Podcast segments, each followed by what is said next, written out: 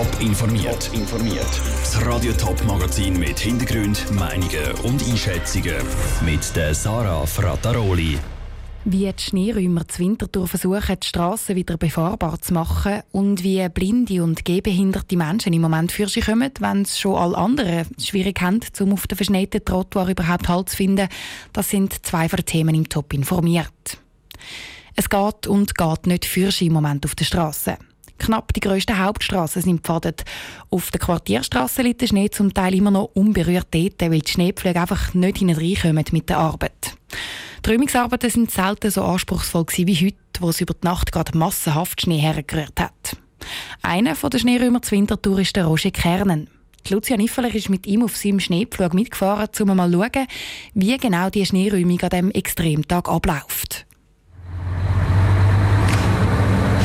Wir sind hier auf der Römerstraße unterwegs, in so einem grossen Pfluglastwagen. Wir sind aber nicht allein. Hier vor uns, etwa 50 Meter vorne dran, fährt ein Traktor. Wieso braucht es da einen Traktor vor einem Pfluglastwagen? Der tut die Mitte rauspfaden, und zwar nach rechts, und wir tun den Rest auf die andere Seite, also auch rechts. Wieso braucht es dann eben den Traktor, wieso kann der Lastwagen das nicht alleine rauspfaden? Wieso braucht es ein zweites Pfadfahrzeug vorne drin?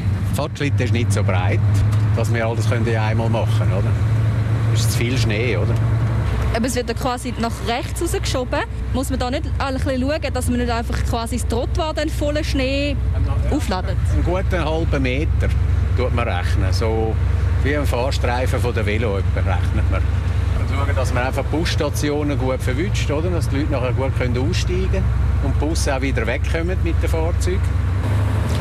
Wollen Sie auch schauen, ob es Leute auf dem Trottoir hat, dass man die vielleicht nicht gerade irgendwie voll anspritzt mit dem Schnee, den man auf die Seite räumt? Das ist so. Wir fahren das Tempo. Meistens fahren wir so 20, 25. Das spritzt dann auch nicht.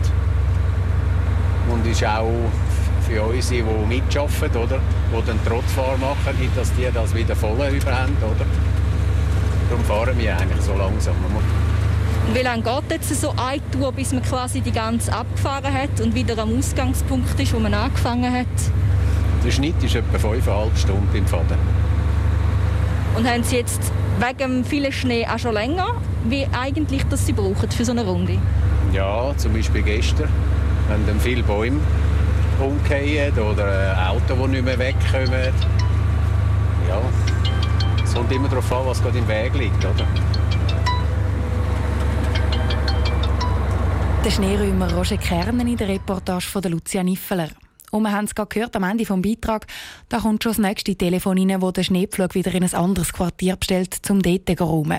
Bis die Straßen wieder einigermaßen befahrbar sind, geht es sicher noch Stunden. Mit dem Auto und dem ÖV ist also praktisch kein Führerschein gekommen. Warum denn nicht einen winterlichen Waldspaziergang machen? Natürlich mit warmen Händchen und guten Winterstiefeln. Aber halt, in den Wald gehen ist im Moment keine besonders gute Idee. Andrea Blatter. Es gibt für viel wenig Schöneres als eine verschneite Waldlandschaft mit einer weißen Puderzuckerschicht auf allen Ästen und Wegen. In den letzten zwei Tagen hat es aber nicht nur eine Puderzuckerschicht, sondern gerade massenhaft Schnee hergerührt, sagt Christoph Gantner, Regionalförster von Toggenburg. Und der ist jetzt auf der Äste oben und das ist ein riesiges Gewicht, das drauf ist. Und die Gefahr ist da, dass Bäume, ganze Bäume oder Äste jetzt abbrechen und einkeilen. Und dabei dann eben Spaziergänger treffen oder die Kinder, die im Wald herumspringen.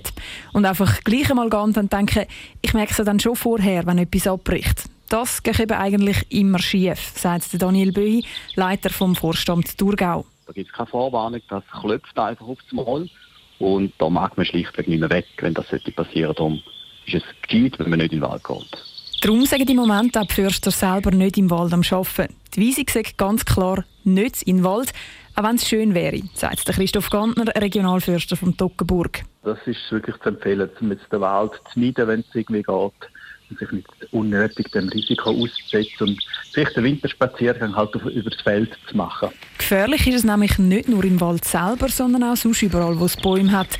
Am Waldrand, im Garten und zum Teil sogar in der Stadt ist Vorsicht geboten. Der Beitrag von Andrea Blatter. In den nächsten Tagen dürfte die Situation übrigens noch gefährlicher werden. Über die Nacht gefriert es nämlich und schneit dann am Wochenende noch mal drauf. Dann klebt der Schnee erst recht an der Äste und die brechen noch ringer ab. Der Schnee macht es für alle im Moment schwierig zum Fürschen kommen, egal ob zu Fuß, mit dem Auto oder im ÖV. Noch schwieriger ist es für Blinde oder Menschen im Rollstuhl. Ob die trotzdem überhaupt noch voraus können, der Ruud Schminzi hat nachgefragt.